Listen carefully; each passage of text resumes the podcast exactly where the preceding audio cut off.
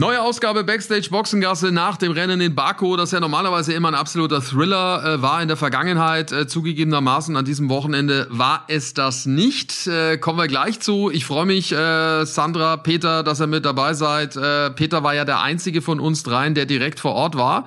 Und Peter, also ähm, entschuldige Sandra, dass ich jetzt gleich mit Peter äh, mit der Tür ins Haus fall. Aber Peter, Wahnsinnsrespekt. Äh, das war natürlich das Thema des Wochenendes, hat Wellen geschlagen, sein Interview mit äh, Günther Steiner, dem Teamchef von Haas. Der, ja, ich würde zwar sagen, da schon in Erklärungsnot kam, gerade bei, bei deinem Interview. Wie war es denn eigentlich? Wir haben ja zum Günther eigentlich einen ganz guten Draht normalerweise. Ja, würde ich auch sagen, dass es nach wie vor so ist. Äh, liebe Grüße erstmal. Also ich befinde mich übrigens hier noch äh, direkt in der Nähe von der Strecke. Hier läuft ein bisschen Musik, äh, es ist auch windig. Also ich hoffe trotzdem, dass man mich ähm, dann auch gut verstehen kann. Ähm, ja, zur Thematik mit, äh, mit Günther. Das hat sich ja auch die letzten, die letzten Tage, die letzten Wochen schon so ein bisschen aufgebaut, äh, wo es so ein bisschen auch um den um den Führungsstil geht von, von Günther Steiner bei all den Problemen, die der, der Mick auch hat. Ne? Und die Frage, wie stellt man sich auch als Teamchef ähm, dann vor seinen Schützling, vor den Mick? Äh, da hatten wir einfach die Meinung, dass es vielleicht dann auch nicht immer ganz so glücklich ist, dass der Günther da auch den Weg über die Öffentlichkeit sucht. Backstage Boxengasse. Der Formel 1 Podcast von Sky.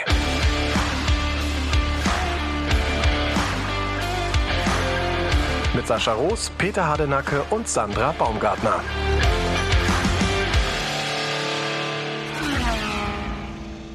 Das ist ja dann auch äh, unsere Meinung. Das gehört ja auch mit dazu, als Journalist äh, eine Meinung äh, zu haben zu einem Thema.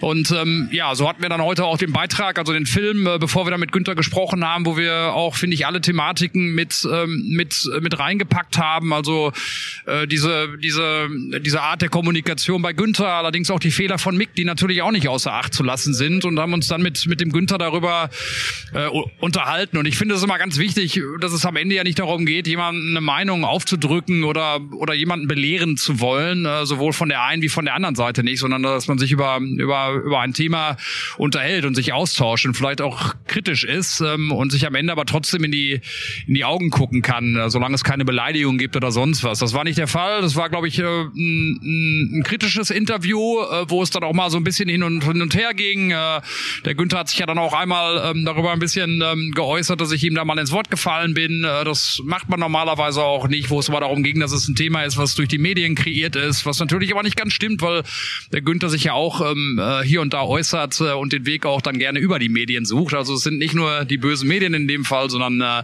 auch von ähm, von Günther ist das ja dann auch äh, teilweise ganz äh, ganz bewusst ähm, äh, so gewählt. Also von daher war äh, eine interessante eine interessante Begegnung, ähm, ein Gespräch, was ja auch dann Spaß macht. Äh, der Günther ist lebhaft und emotional, das schätzen wir ja auch an ihm. Äh, sind eh verschiedene Charaktere im Paddock unterwegs, was die Teamchefs anbetrifft, was die Fahrer anbetrifft, aber auch was die Journalisten anbetrifft. Und von daher fand ich es einfach ähm, ähm, spannend, das zu, zu erleben. Äh, wie gesagt, äh, mir hat's mir hat's Spaß gemacht. Ähm, ähm, vielleicht hat man am Ende nicht die die gleiche Meinung. Ich glaube auch, dass der Günther sich, äh, dass er sehr emotional gewesen ist und äh, grundsätzlich jemand ist, der sehr nah, an seinen Emotionen ist. Ähm, vielleicht wird sie manchmal gut tun, dann auch diesen einen Schritt zurückgehen zu können, dann wieder und sich so ein bisschen von seinen Emotionen auch zu zu befreien.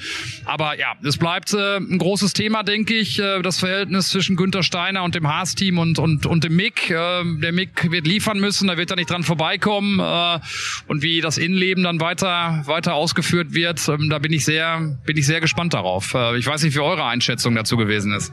Ja, definitiv. Also ich fand's, ich fand's wirklich ähm, beeindruckend, wie dieses äh, Interview lief. Äh, Sandra, du hast das ja praktisch an diesem Wochenende, sag ich mal, aus einer Perspektive verfolgen können, die den Zuschauern sehr ähnlich ist. Äh, das heißt, du warst jetzt nicht so in allen Insights, die wir jetzt innerhalb äh, so besprochen haben zwischen München und äh, Baku äh, mit eingeweiht, weil du natürlich klar logischerweise dich auch um deine Familie, um deinen kleinen Sohn auch kümmern äh, durftest an dem Wochenende. Wie hast du es empfunden, dieses, dieses Gespräch? Ich meine, wir kennen ja beide gut, den Peter logischerweise ein bisschen besser, aber der, der Günther kam mir schon sehr, äh, sag ich mal, in der Defensive vor. Ähm, ja, das fand ich auch. Ähm, dazu muss man natürlich sagen, das wissen die meisten ja jetzt äh, wahrscheinlich nicht, die, ähm, die uns auch zuhören.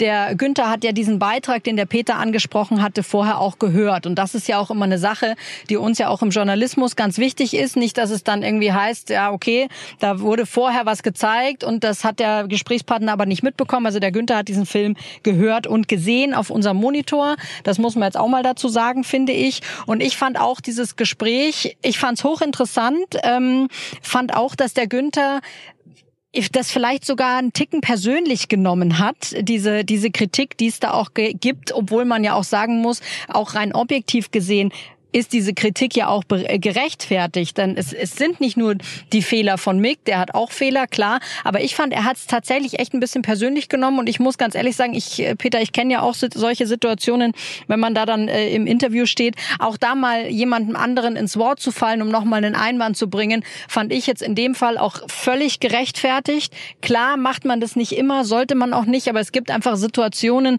da finde ich, kann man es machen und da ist es gerechtfertigt. Ich finde, so eine Situation war war das und ich, ich spüre halt ehrlich gesagt, aber bei Günther Steiner auch so ein bisschen auch einen Druck ähm, vom Team, vom Teambesitzer, glaube ich auch. Also ich meine, ohne jetzt da im Innenleben drin zu stöcken, aber der Besitzer, der will natürlich auch Ergebnisse sehen und der will auch nicht irgendwie sehen, wie seine Autos äh, regelmäßig an die Wand gesetzt werden. Vielleicht ist das auch wiederum so ein Druck, den der Günther ähm, dann hat und den er dann so ein bisschen in seiner Art und Weise auch nach außen transportiert. Was mich jetzt interessieren würde, äh, Peter, ist, wie gesagt, Günther Steiner, äh, der Teamchef von Haas, ist einer, mit dem man sich auch locker mal am Flughafen unterhalten kann, so beim Koffer abholen abholen und auch zwischendrin mal auf dem Weg, mit dem man auch mal, ich denke mal, auch ganz gut ein Bier mal trinken kann. So generell, wir haben eigentlich echt einen guten Draht zu ihm.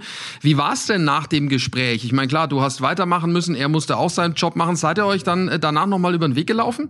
Nee, sind wir nicht. Und er ist ja tatsächlich dann auch mit, mit sieben Meilenstiefeln Richtung, Richtung Garage. Ich glaube, er war dann schon auch äh, aufgebracht und, und, und emotional. Ja, aber ich glaube, dass er sich dann auch ähm, jetzt über die Tage dann auch wieder, wieder einkriegt. Ähm, ne, das haben wir mir auch nochmal am Ende gesagt. Äh, drücken, drücken im dem Team natürlich äh, die Daumen. Äh, auch äh, in den letzten Jahren haben wir das getan, auch bevor der Mick da war, schätzen die Emotionalität von, äh, von Günther. Und am Ende, ja, wie gesagt, glaube ich, mein Stil, äh, was, äh, was solche Interviews dann auch anbetrifft, ist, was ich auch gerade schon gesagt habe, dass man sich am Ende dann auch in die Augen gucken kann. Es geht nicht darum, den anderen äh, seine Meinung aufzudrücken, ähm, sondern einfach sich kritisch miteinander, miteinander auszutauschen. Das haben wir gemacht. Ähm, ich bin auch sehr gespannt darauf, ähm, wie das jetzt, wie gesagt, dann auch weitergeht, ähm, ähm auch mit uns und, und dem Günther. Wir hatten auch am Samstag schon mal kurz äh, darüber gesprochen. Also wir haben uns vorher auch schon mal im Paddock äh, getroffen und wie gesagt, ich weiß es auch, der, Emo äh, der, der Günther ist sehr nah an seinen Emotionen. Ähm, ne, manchmal vielleicht so diesen einen Schritt ähm, zurückzugehen und dann auch wieder ein bisschen Distanz äh, zu finden zur Emotionalität. Ähm, das würde ihm manch, würde man ihm manchmal hier oder da äh, dann auch wünschen. Ja, war ja auch, wer die Netflix-Staffel äh, Drive to Survive äh, gesehen hat, äh, sind das natürlich auch Dinge, die ihn in Anführungszeichen groß gemacht haben, bekannt gemacht haben, seine Emotionalität. Wer übrigens das Interview äh, von Peter und äh, Günter Steiner nicht mitverfolgt hat, kann das gerne sich nochmal angucken und anhören äh, in der Sky App. Dort äh, ist das ganze Interview auch nochmal zum Nachhören. Sascha, und eins ist ja auch ganz klar, ne? Ich meine, wir setzen uns natürlich auch kritisch mit, äh, mit Mick auseinander und äh, sind ja auch ganz eindeutig der Meinung, dass er jetzt auch liefern muss. Äh, ja, auch äh, vor allen Dingen ähm, gegenüber seinem Teamkollegen Kevin Magnussen. Das ist nun mal der erste Maßstab und äh, ne, auch das werden wir natürlich weiter kritisch beleuchten. Das ist ganz klar, ne, weil es ja auch hier oder da da mal äh, vielleicht die Vermutung gibt, dadurch, dass, dass Ralf, äh, der Onkel von Mick, bei uns Experte ist. Ähm, auch der Ralf hat einen kritischen Ansatz. Ähm, wir versuchen alle eine Distanz zu haben, aber versuchen das dann eben auch von allen Seiten zu, zu beleuchten. Und wenn wir den Eindruck haben, dass es kein Führungsstil ist, äh, der äh, vielleicht so modern ist, ähm, nämlich ähm, auf die Mannschaft und in dem Fall auf den Mick ähm, dann äh, einzuwirken, indem man über die Medien geht und Druck auszuüben, dann thematisiert man das und das andere haben wir auch thematisiert, wie gesagt, diese Fehler vom Mick, äh, die in der Hülle und in der Fülle auch nicht vorkommen äh, dürfen und dass er jetzt dann auch äh, liefern muss, das ist ganz klar. Das auf jeden Fall. Also es wird auf äh, ja, Mick dann auch ankommen, wie er das jetzt alles dann ähm, umsetzen kann, vor allem dann auch jetzt beim nächsten Rennen in, in, in Kanada. Aber um da nochmal anzuschließen, Sandra, wir haben ja da auch oft viel mit äh, den anderen Teamchefs gesprochen und die kamen ja auch in dem von dir schon angesprochenen Beitrag auch zu Wort. Also du hast da den Franz Toast, du hast da den Andreas Seidel, du hast einen Toto Wolf, die äh, auch eine klare Meinung vertreten. Und jetzt gerade am Beispiel Franz Toast, wo man sagt, der ist jetzt aus der äh, etwas älteren Generation und wir kennen ihn ja auch auch in seiner Art und Ralf hat mit ihm viel Zeit verbracht in den früheren Jahren. Da reden wir ja schon vor, von vor 20, 30 Jahren.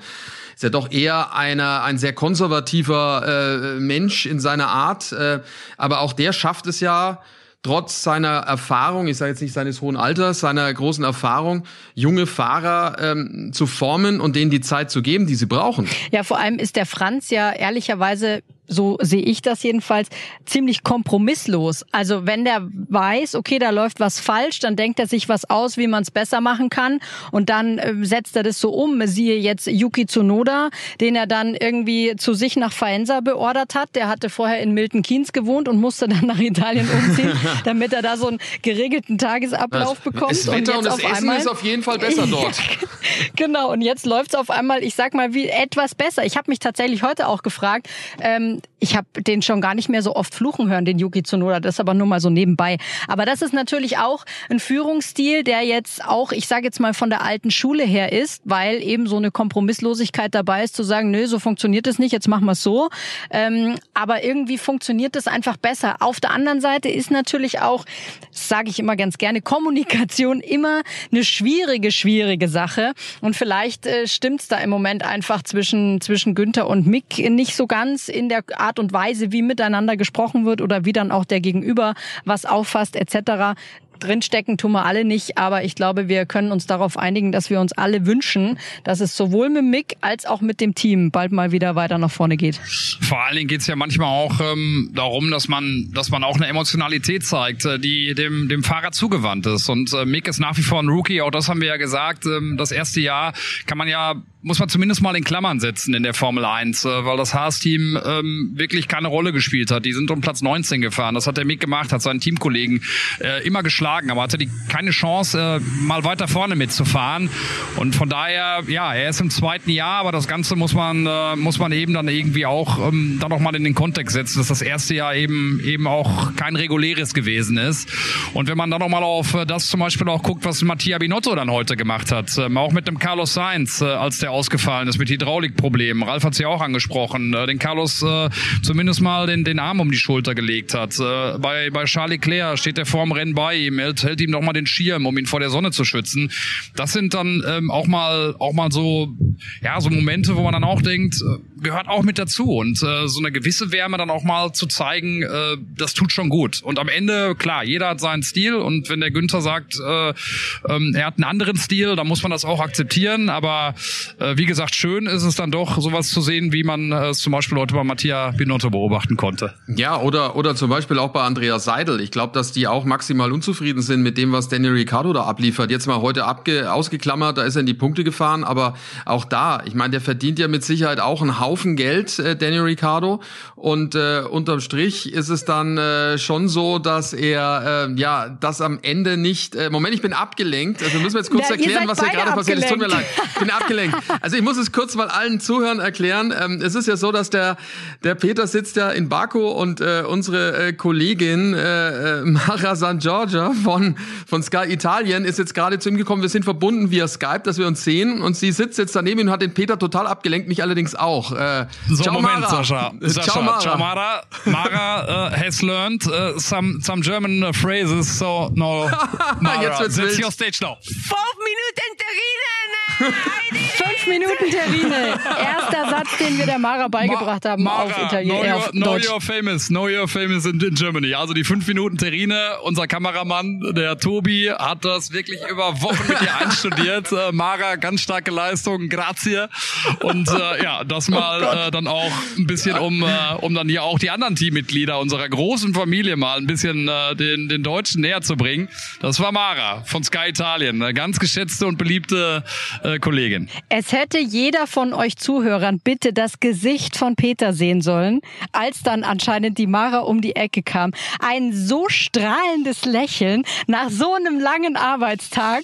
Da merkt man mal wieder, ne, die deutsch-italienische Freundschaft, vor allem bei uns in der Sky-Familie in der Formel 1, die funktioniert auf jeden Fall. Ja, und Mara, das muss man auch nochmal sagen, ist wirklich einer der, der fleißigsten äh, Kollegen, äh, Sandra, ne? Also auf einer, auf einer ähm, Höhe und auf einer Wellenlänge mit, äh, mit dir, ähm, auch ständig unterwegs für, äh, für die News in Italien, macht sämtliche Interviews äh, am Gatter. Ich glaube, hat noch nie ein Rennen verpasst. Ähm, also das muss man auch mal sagen. Und wirklich eine, eine herzensgute Person.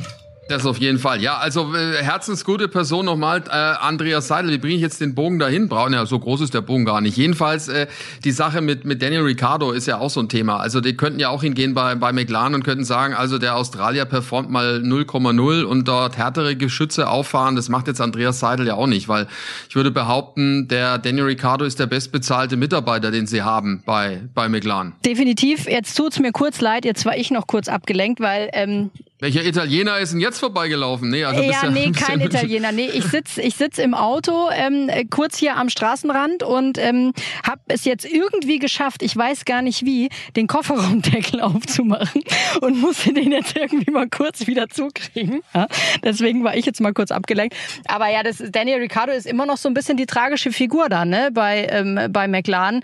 Wir haben ja da viel schon drüber diskutiert, auch wo es hingeht mit ihm, Vertrag etc. Pipapo. Ich glaube, dieses Rennen heute war jetzt so ein bisschen Balsam auf seine etwas geschundene Seele. Ob der Balsam im Moment aber reicht, um da quasi auch die geschundene Seele der Teamführung ähm, bisschen zu besänftigen, da bin ich mir noch nicht ganz so sicher. Da müsste man jetzt, glaube ich, noch mal die nächsten zwei, drei Rennen abwarten, weil Baku ist natürlich auch ein spezieller Kurs. Ne? Das muss man jetzt auch mal sagen. Da kann man, da, da, da scheinen manche Sterne auf einmal heller als die anderen, die normalerweise nicht so hell scheinen. Ähm, bin gespannt, wie das mit Daniel Ricciardo weitergeht, ehrlich gesagt. Aber Peter, neben dir hat er gestrahlt da im Interview, gell? Also das hat ihm schon auch wieder Freude gemacht, dann auch mal äh, ja über gute Dinge Von mir zu interviewt zu werden, wolltest du sagen. Ja, ja, ja, natürlich, selbstverständlich. Also Daniel Ricciardo muss man muss man ihm ja auch zugute halten, äh, strahlt immer. Ähm, ich sage mal, äh, der sympathischste Fahrer im Feld, äh, weil er einfach äh, uns so viel Freude schon bereitet hat. Mit Vogelimitationen auch schon bei uns auf dem Programm gelaufen äh, oder ähm, ja einfach immer seinem seinem sonnigen Gemüt. Ich habe mich heute sehr gefreut darüber, dass er dass er mal wieder in die Punkte gefahren ist. Bin sehr gespannt, wenn er den Trend fortsetzen kann. Wer weiß, äh, vielleicht ähm, geht ja dann doch noch was in, in Richtung äh, McLaren ähm, Zukunft. Ich kann es nicht einschätzen. Offensichtlich hat er die, die Option, dass er den Vertrag verlängern kann. Vielleicht kriegt er die Kurve. Ich fände schön, äh, weil es eine Persönlichkeit ist, genauso wie Sebastian Vettel oder auch Lewis Hamilton, ähm, die ja vielleicht auch nicht mehr ganz so lange mit dabei sind. Also meine Daumen sind gedrückt, dass er, dass er, dass er die Kurve kriegt und weiter für McLaren fahren wird. Und meine Daumen sind gedrückt, dass dann endlich mal das bei Ferrari aufhört mit dieser Problematik, die wir jetzt an diesem Wochenende schon wieder hatten. So viele Fehler bei den Kundenteams, äh, am eigenen Team, äh, Charles Leclerc um eine gute Position gebracht. Äh, ob er das Rennen gewonnen hätte, wage ich jetzt mal zu bezweifeln, aber er verliert halt Punkt um Punkt. Und äh, Sandra, das ist natürlich schon auch eine, eine Sache, die selbst jetzt dem auch eigentlich immer fröhlichen Charles Leclerc ähm, aufs Gemüt schlägt.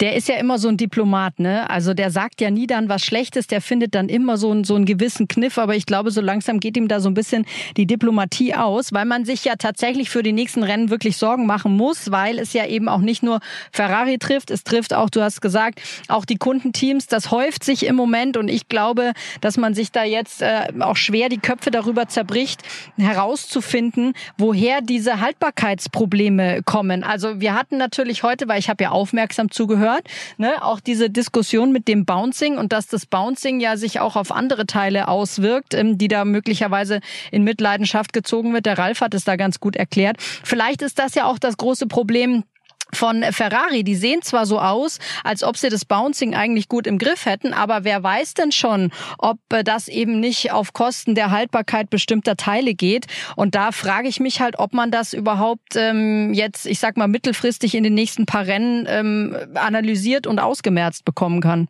Ja, das Problem, das Problem ist ja jetzt nicht nur, dass jetzt äh, Lewis Hamilton Rückenschmerzen hat. Es tut mir auch wirklich sehr leid für ihn, dass er da solche Probleme hat, gesundheitlicher Art.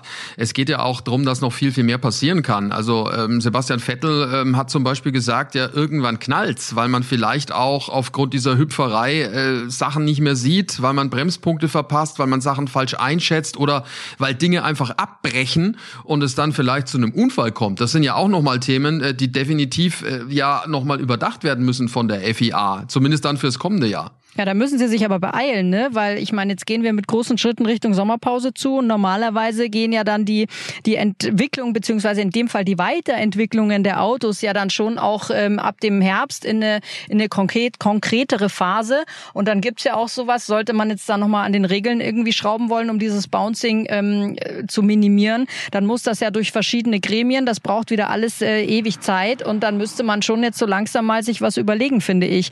Ähm, auf der anderen Seite denke ich mir, irgendwie bin überrascht es mich immer noch, dass alle von diesem Bouncing so überrascht wurden, weil dieser diese Autos mit dem mit, äh, mit, mit dieser Technik, die gab's ja schon mal. Und auch da war das Bouncing ein Riesenthema. Also ich weiß nicht, mich hat's immer noch gewundert, dass es alle so überrascht, dass dieses Bouncing jetzt so ein Thema ist. Peter, wie schätzt es ein? Wie ist die, die Situation jetzt äh, gewesen an diesem Wochenende? Ich meine, es war am Freitag ja schon extrem, was da äh, zu sehen war. Also nicht nur die üblichen verdächtigen Mercedes äh, und so, sondern andere eben auch.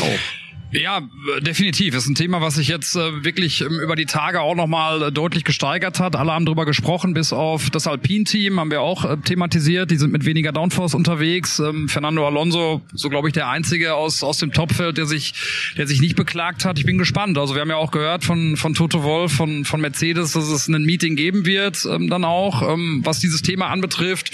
Da wird Bewegung reinkommen, was am Ende die Schlüsse sein, sein werden. Ich kann es ich kann's nicht einschätzen. Nur so geht's natürlich nicht weiter, weil, weil es natürlich dann auch gesundheitliche ähm, Risiken mit sich bringt. 6G, ähm, ne, der teilweise die, die, die Einschläge bei diesem Bouncing, was ja wirklich äh, schon eine Menge ist. Und wenn das, wenn das ein Dauerzustand ist, ähm, ja, die Gesundheit der, der Fahrer geht vor, das ist ganz klar. Also da ist Bewegung drin und äh, wird ein Thema sein, was uns beschäftigen wird. Tja, und was machen wir mit Ferrari? Die Probleme, die die haben, also äh, das ist ja jetzt zum wiederholten Male das Ding. Also wenn die nicht schnell eine Lösung finden und Mattia Binotto hat ja auch bei uns im Interview gesagt, gesagt, ja, das Problem ist, dass sie nicht genau wissen, wo es herkommt, dass es halt verschiedene Teile wohl sind. Äh, Ralf meinte ja, dass es äh, möglicherweise daran liegt, dass es äh, eine zu große Hitzeentwicklung gibt, äh, im Zylinder möglicherweise was wohl dann eine Art Konstruktionsproblem wäre. Da äh, stellt sich schon die Frage, jetzt ist das ein Team, das hatte ja wirklich viel Zeit, an diesem neuen Motor hinzuentwickeln, weil sie ja anders als Mercedes und äh, Red Bull in der vergangenen Saison ja nicht bis zum Schluss um die WM gefeitet haben. Äh, das ist schon so eine Nummer, da, wo man da wieder in diese Schiene kommt, ja, haben wir was anderes erwartet von Ferrari, dass es da Zuverlässigkeitsprobleme gibt? Das zieht sich ja wie ein, ich will jetzt nicht sagen roter Faden, das wäre jetzt zu platt, aber zieht sich ja wie ein Faden durch die letzten Jahre. Das war ja auch als als äh, Sebastian Vettel dort war äh, immer Thema. Das ist äh, durchaus ein Problem. Ähm, und ich frage mich auch nach wie vor, warum diese Probleme dann immer so verstärkt bei einem Team auftauchen. Natürlich haben wir es in den letzten Jahren immer mal wieder begründet, auch mit, da gab es viele Strukturwechsel und immer mal wieder neue, neue Leute an neuen Positionen etc. Dieses Argument lasse ich jetzt aber ehrlich gesagt nicht mehr gelten, weil das haben wir jetzt ja schon seit einiger Zeit nicht mehr. Und da sitzen jetzt in den Positionen schon seit einiger Zeit die richtigen Leute, die sich damit beschäftigen können. Und dass die das irgendwie nicht in den Griff bekommen, ist mir unbegreiflich. Und ich glaube aber auch, dass es jetzt eben auch ein Fall sein wird, dass dass sie das auch über das Jahr hin nicht in den Griff bekommen werden. Wobei, man muss natürlich eins mal sagen, also ähm, das, was äh, Ferrari jetzt natürlich auch an, an, an Rückstand aufgeholt hat, was Motorleistung anbetrifft, das muss man natürlich auch mal, mal auch mal rausstellen. Ähm, nach wie vor ist es übrigens sehr laut hier in meinem Umfeld, sorry dafür. Ich hoffe, dass das nicht ähm, allzu störend nicht. ist. Ähm, okay, also ne, das muss man auch mal, muss man natürlich auch mal herausstellen und das ist eine starke Leistung von Ferrari. Was mir Hoffnung macht, ist, äh, dass ich Mattia Binotto den Teamchef von Ferrari als ähm, einen sehr besonnenen äh, Menschen einschätze, der auch im letzten Jahr eine große Ruhe bewahrt hat, auch im Jahr zuvor.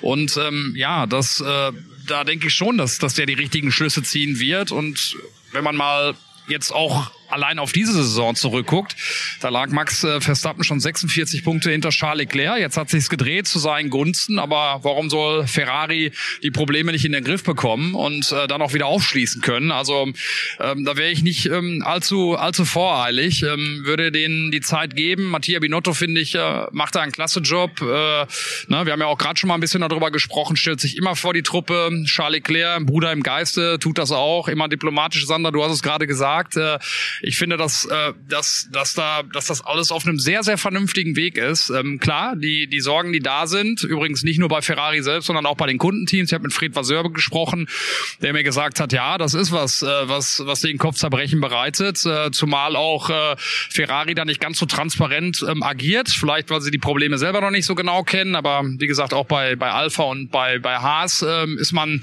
da im Moment nicht ganz so glücklich, äh, was ähm, ja, äh, die Zuverlässigkeit anbetrifft aber ich würde Ferrari nicht abschreiben und vor allen Dingen mit diesen klugen Köpfen, äh, die man da hat, äh, allen voran Mattia Binotto.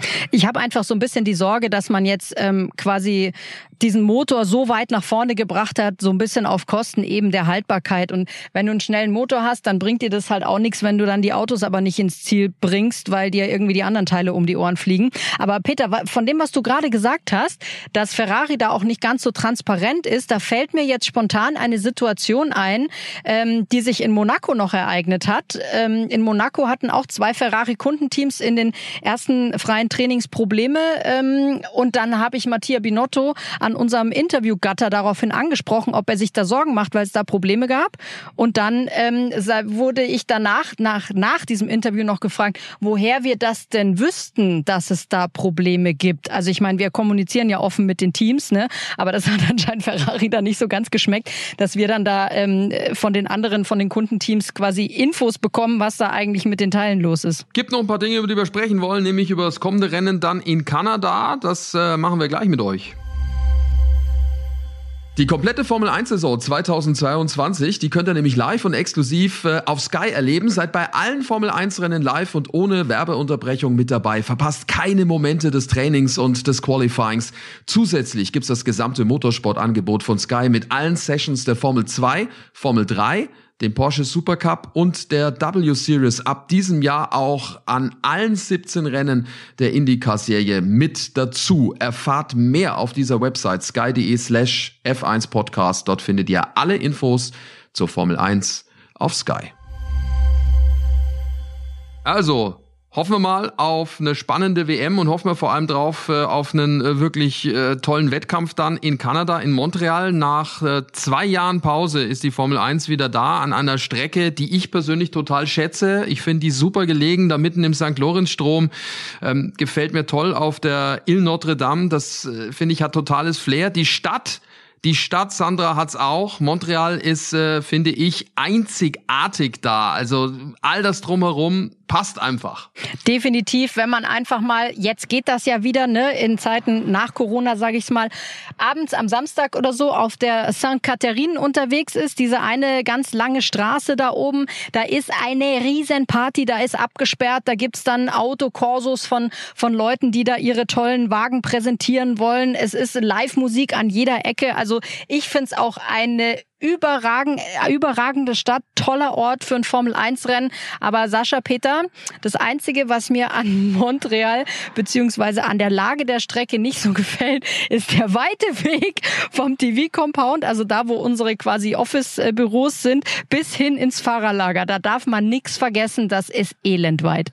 Das ist richtig. Deswegen ist es Gute, dass ich in meiner Kommentatorenkabine alles habe äh, und nicht groß durch die, die Gegend laufen muss. Das ist. Äh, ist. auch ein großer Vorteil äh, an meiner Position dann am Ende des Tages. Aber Peter, am Ende wird sich viel ändern, ähm, denn im Vergleich zu Baku, wo es ja offensichtlich nicht so viel Trubel gab rund um äh, die Rennstrecke, also hatte ich zumindest das Gefühl, es war ja dieses Jahr immer äh, pickepacke voll. In Baku war es nicht so, ne? Ja, das hat mich dann doch auch ein bisschen ein bisschen überrascht. Ich meine, ich bin jetzt auch das das dritte Mal jetzt, glaube ich, hier gewesen. Ähm, ich mag das. Äh, irgendwie vom, vom Flair auch, habe das auch schon mal gesagt, ich, ich mag die Altstadt, ich finde die Strecke auch interessant.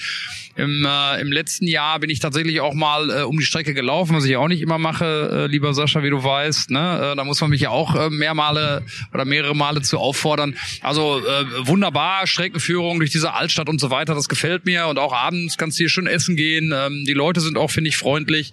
Wir haben kurze Wege, aber wir waren ja heute auch in erhöhter Position unterwegs, ähm, auf dem Hilton Hotel, ähm, 25. Stock. Da waren wir einige Mal jetzt die letzten Tage. Und auch so insgesamt, wenn du so den Blick dann auf die Stadt wirfst, es sind wenig Menschen unterwegs, äh, das ganze Wochenende lang. Du hast immer das Gefühl, dass Sonntag ist. Ähm, also ähm, ja, äh, relativ wenig Bewegung. Ähm, ich glaube auch auf den Rängen. Du hast gesagt, eingangs der Sendung, dass es äh, 30.000 sind. Ich glaube, die waren es noch nicht mal. Äh, Hab auch noch mal gelesen, dass es wohl aufgrund des Russlandkrieges ähm, äh, wohl ähm, ja viele Einbußen gibt, weil normalerweise Ukrainer herkommen und auch Russen. In diesem Jahr eben nicht. Ähm, und dass da dann auch noch mal 10, 15.000 gefehlt haben. Aber ja, das hat doch so ein bisschen gefehlt. Und auch so in der Pitlane, ähm, da war wenig los. Wenn ich jetzt an die, an die ersten Rennen denke, wo, äh, wo das immer explodiert ist, mehr oder weniger. Ähm, und so eine pulsierende Energie war. Das, das äh, war hier nicht der Fall und deswegen denke ich, dass es in Kanada wieder ganz anders sein wird und darauf freue ich mich auch. Ja, das wird auch so sein. Also äh, so wie ich Kanada, wie ich Montreal kennengelernt habe in den letzten Jahren, so muss man festhalten, dass da wirklich ein großes Formel-1-Fest mit Sicherheit gefeiert werden wird. Äh, es ist, soweit ich weiß, auch ausverkauft und äh, das wird spannend. Jetzt müssen bloß noch die Protagonisten mit mitmachen. Red Bull liefert, äh, Ferrari sollte liefern und dann schauen wir mal, was mit den Deutschen ist. Wir wünschen natürlich, dass Mick Schumacher ähm, die Kurve kriegt, dass er ein cleanes Rennen fahren kann. Und äh, bei Sebastian Vettel hoffen wir, dass er an seine guten Leistungen von Monaco und äh, jetzt von Baku dann auch anknüpfen kann. So, jetzt noch eine Frage an euch. Wer ist der Erste, der Bekanntschaft mit der Wall of Champions macht, die direkt unter Saschas Kommentatorenkabine ist? Lance Stroll. Hätte ich auch gesagt.